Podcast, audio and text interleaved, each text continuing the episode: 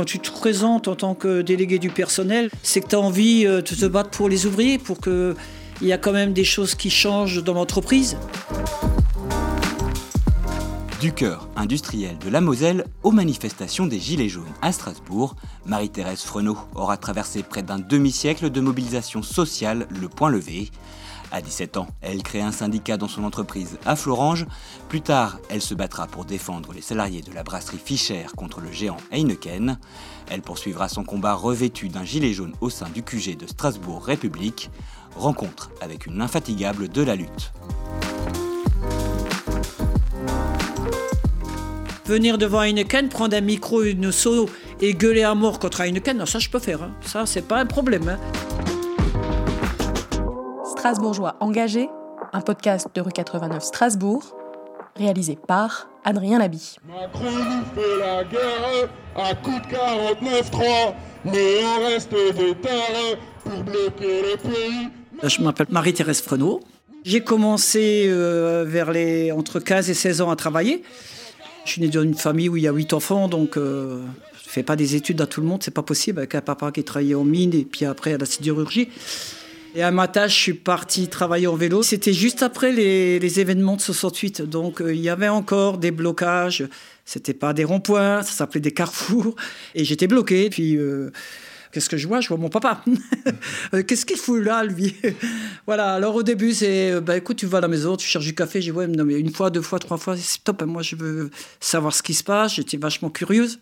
Et là, j'ai rencontré des syndicalistes et toute la journée, à force de discuter, discuter, j'ai dit ouais, moi, je suis dans une entreprise, on est 50 femmes, euh, il y a des conditions de travail qui devraient euh, vous interpeller, je vous, en parler, dites-moi ce que je dois faire, comment je dois faire, enfin bref.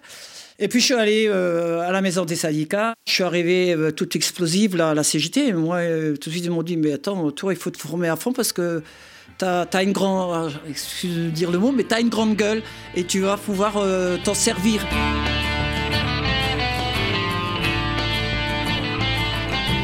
ça a pris quelques mois quand même. Hein. Il fallait trouver des gens qui te suivent derrière. Hein. J'ai trouvé. Hein. Après, il faut t'informer aussi parce que tu peux pas euh, aller devant un patron et lui parler comme je te parle à toi ou à n'importe qui. Ça s'apprend. On avait fait une liste de ce que, nos revendications, de ce qu'on voulait. Et à un moment donné, personne ne bougeait. Je dis, bah, maintenant, je vais prendre la parole et puis tu expliques, bah ouais, non, mais sur telle et telle machine, il y a ça qui va pas. Et il y a ça, il y a un truc. Peut-être diminuer aussi les heures ou mettre plus de pauses ou je sais pas. On est venu sur plein, plein de choses. Et là, en fait, il réfléchissait. Lui-même ne sait pas ce qu'il allait nous raconter. Euh, truc. C'est plus que t'avançais tous les mois dans les réunions, une fois par mois une réunion. Euh. Celui-là, il n'était pas casse-pied, quoi. J'étais 5 ans là-bas. Après, ça a fermé. Après les années 70, ouais, euh, il y a beaucoup, beaucoup d'usines, des tout petites usines, hein, qui fermaient les unes après les autres. Moi, je suis parti, quoi. Et comme j'avais déjà mes parents qui étaient en Alsace, euh, je me suis dit, bah, tu vas monter en Alsace et puis tu vas trouver du boulot, quoi. J'ai fait plein de petites entreprises, euh, partout j'ai ouvert ma gueule, donc on m'a jamais gardé. Bah, j'avais rencontré des, des mamans, comme toutes les mamans, on va chercher nos gamins à l'école. Puis une m'a dit, écoute, mais va donc chez Fischer, euh, ils embauchent en tant que saisonnier. Et en plus, ils embauchent. J'ai dit, oh là, ben, on va aller chez Fischer. Donc ils m'embauchent, ils me mon contrat, je reçois ma fiche de paie, je dis attends, je travaille jusqu'à 21h, j'ai droit à une heure de nuit là. Alors le problème, c'est que moi, j'en avais pas beaucoup à me faire payer puisque j'étais là depuis pas longtemps. Mais qu'est-ce que j'ai dû faire pour que les, filles, elles aillent euh, se battre et récupérer leur fric, quoi Elles avaient peur, c'est des femmes, euh, moi j'étais la plus jeune dans tout ça. Elles avaient entre 45 et 50 ans, 55 euh, ans, tu vois. Plus il y avait des petites portugaises, espagnoles, tu vois, elles osaient pas. Et puis c'est là que là, le, délégué syndical, il m'a fait euh, Tu veux pas te présenter sur la liste Il y a des élections dans pas longtemps. Ah, je dis Ah bah ouais, moi je veux. Et je suis rentré comme ça, chez les délégués du personnel. À l'époque, c'était Monsieur Début, ça. Euh, je vais dire, mais Pinès, elle, sort d'où, elle, là? Elle nous vient avec des trucs. Euh, ah ouais, mais il y, a des, y a des choses à revoir, il y a des choses qui vont pas. Moi, je suis désolé. Quand je vois les caristes comment ça bosse, quand je vois là, non, c'est pas possible et en carniterie, et les protections, les machins. Non, non. C'est bien passé pendant un certain temps. Hein. Euh, voilà. Jusqu'au jour euh, ben, qu'on apprend qu'on est racheté par Heineken.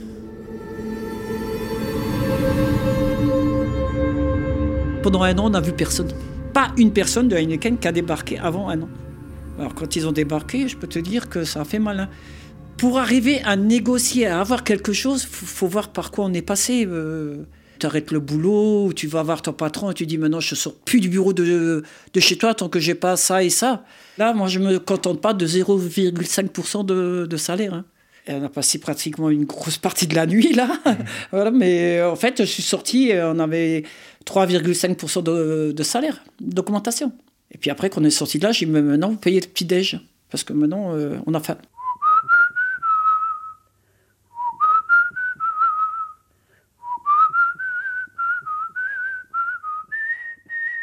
Il y a eu beaucoup, beaucoup, beaucoup de changements dans, dans tous les services. Après, on dira que, ouais, avoir des nouvelles machines, euh, bien, modernes et tout, c'est bien. Mais non, euh, et le personnel, t'en fais quoi? Donc, euh, après, tu pousses les gens à faire une connerie, une faute pour que. Il y en a plein qui sont, qui sont partis comme ça. Ou alors, il y en a beaucoup aussi qui sont partis parce qu'ils étaient écœurés, ils n'en pouvaient plus, quoi. Moi, je me souviens quand même que quand je suis rentré chez, chez Fischer, on avait plus de, de 1500 personnes, quoi. Et à la fermeture, on n'était plus que 200. Le plan social, il a été mis en place euh, bah, dix ans après le rachat. Tu as un comité de- d'entreprise extraordinaire et que là, le patron te dit, bah voilà, euh, on, a, on va mettre un plan social, euh, on va fermer. Là, c'est, poup, t'en prends plein la tronche. Toi, tu te dis, mais qu'est-ce qui nous tombe dessus là Le moral, il a été à zéro pour tout le monde. hein. parce que tout le monde se demandait, euh, c'est qui qui va partir en premier, c'est quel service qui va fermer en premier, on va être classé où, on va faire quoi. Je souhaite à personne de, vivre ça parce que c'est très difficile. Tu es tout le temps là, sur le qui-vive, à te dire, ben alors, j'arrive, il est 8 heures, qu'est-ce qui va encore nous tomber dessus aujourd'hui? Euh, Tu repars à 5 heures, tu dis, bonjour à ta maison, est-ce qu'ils vont me rappeler? Est-ce qu'il va y avoir autre chose? Tu étais tous les jours, pratiquement tout le temps, euh, trois fois dans la semaine en réunion. Euh, tu sais, c'est aussi fatigant hein, parce que tu as beau dire, ouais, putain, je veux défendre ci, je veux défendre ça, mais dans ta tête, tu dis, moi, je suis fatigué. On a dû se démerder tout seul. hein, voilà. On avait quoi de notre côté? L'inspection du travail et puis euh, quelques personnes euh, à la CGT bien placées pour euh, nous aider, mais c'est tout. hein.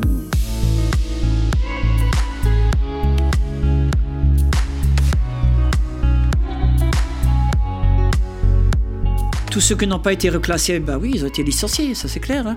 Après c'est ça, aller chercher des multinationales, planter-les en France et puis vous voyez ce que ça donne. on achète, on achète et on referme. Dans cette histoire, c'est toujours que le fric qui compte. Et que pour les, grands, là, les gros riches, là, et puis c'est multinational, et, voilà, et toi, le, petit ouvrier en bas, euh, qu'est-ce que je dis bah, prends, prends ce que t'as et puis crève avec, et puis, puis maintenant, on va nous faire bah, aller travailler plus longtemps.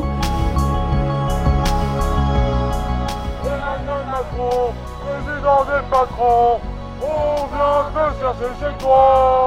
À l'automne 2018, alors que le gouvernement annonce la mise en place de la taxe carbone sur les carburants, des appels au blocage fleurissent sur les réseaux sociaux. C'est le début du mouvement des Gilets jaunes. comme tout le monde, je suis allé dans la rue et puis j'étais étonné de voir autant de monde. Ben, tu vas samedi, deux samedis, trois samedis, et puis au bout du quatrième samedi, euh, alors tu as, fait des connaissances avec pas mal de monde. Moi, je me rappelle euh, une- personne qui m'a dit Mais viens, euh, nous on fait des réunions. euh. alors, euh, c'était le, le QG Strasbourg République. Et puis je, je suis allé deux fois, trois fois, puis au début, je restais pas jusqu'à la fin. C'était terriblement long. Mais c'était bien, c'était intéressant. Et puis après, bah, j'y suis resté de, tout le temps. Je suis allé tout le temps jusqu'à la fin. Et puis j'y suis encore. Et puis, et puis on parle encore. Et puis on n'arrête plus. et voilà. Ça, c'était les, tout le, au tout début quoi, du mouvement. hein.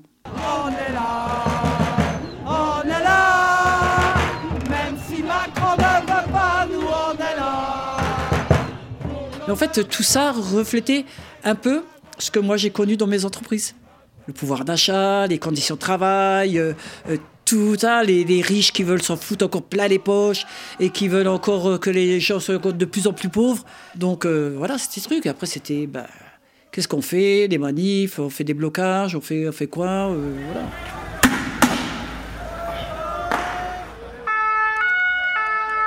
On leur fait peur. Et encore aujourd'hui, on leur fait peur. Pourquoi ils, mettent de la répression auprès des Gilets jaunes? Ils ont peur. Eux, ils me font pas peur. Euh, moi, s'il faut le rentrer dedans, je le rentre dedans. Après, j'ai eu une fois très peur. hein. C'était après une manif de vos FR3, là. Ça a commencé à nasser, à gazer, euh, voilà.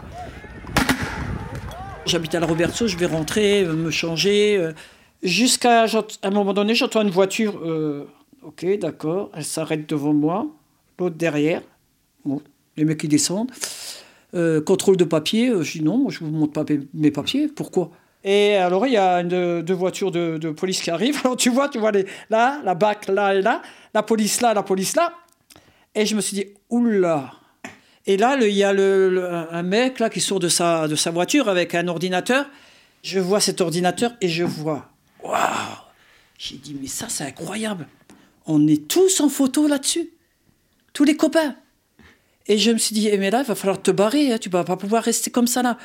Et l'autre, il dit, mais on, on fait quoi? Ben, Elle a dit, ben, elle est là, elle, elle est en photo, on va l'embarquer. Et moi, tu sais ce que j'ai, truc comme le mec qui me tenait à peine euh, la veste, et je me suis barré en courant.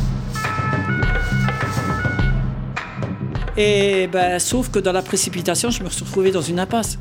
Et là, j'étais là, je dis, mais attends, ils sont derrière moi en train de gueuler. Euh, mais qu'est-ce que je vais faire là maintenant? Bah, tu vas gueuler aussi. Il y a bien quelqu'un qui va t'ouvrir une porte, quoi. Et il y a un mec, il y a un garage qui s'ouvre et fait. Tu rentres vite, là. Il me fait monter à l'étage et il me donne un verre d'eau. Je suis resté à peu près 45 minutes chez eux. Et après, je suis rentré et je me suis quand même, pendant tout le dimanche, posé la question Qu'est-ce que tu fais maintenant? Tu vas retourner en manif? Tu vas retourner en République, en Réunion? Et ça a trotté dans ma tête longtemps et je me suis dit dans ma tête Non, et il faut que j'y retourne. Si tu restes chez toi maintenant, tu ressortiras plus après.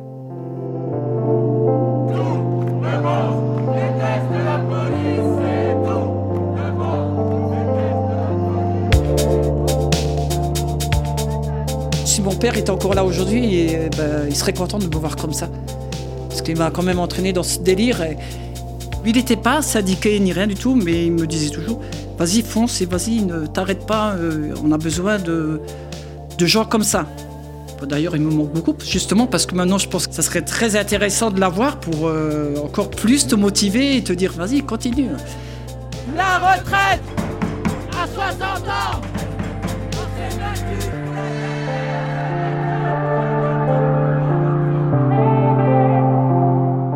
me dis oui, j'aimerais bien que ça, pète et qu'on remette les choses en place et que tout ça.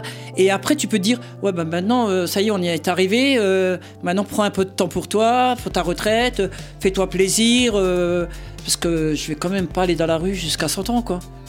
Voilà. Après, s'il faut y aller, euh, bah, j'y continuerai à y aller. Et il faut, d'abord que les retraites, euh, le pouvoir d'achat, l'essence, euh, euh, tout ça soit réglé. Et quand tout ça sera réglé, peut-être que je me dirai maintenant, je vais me reposer.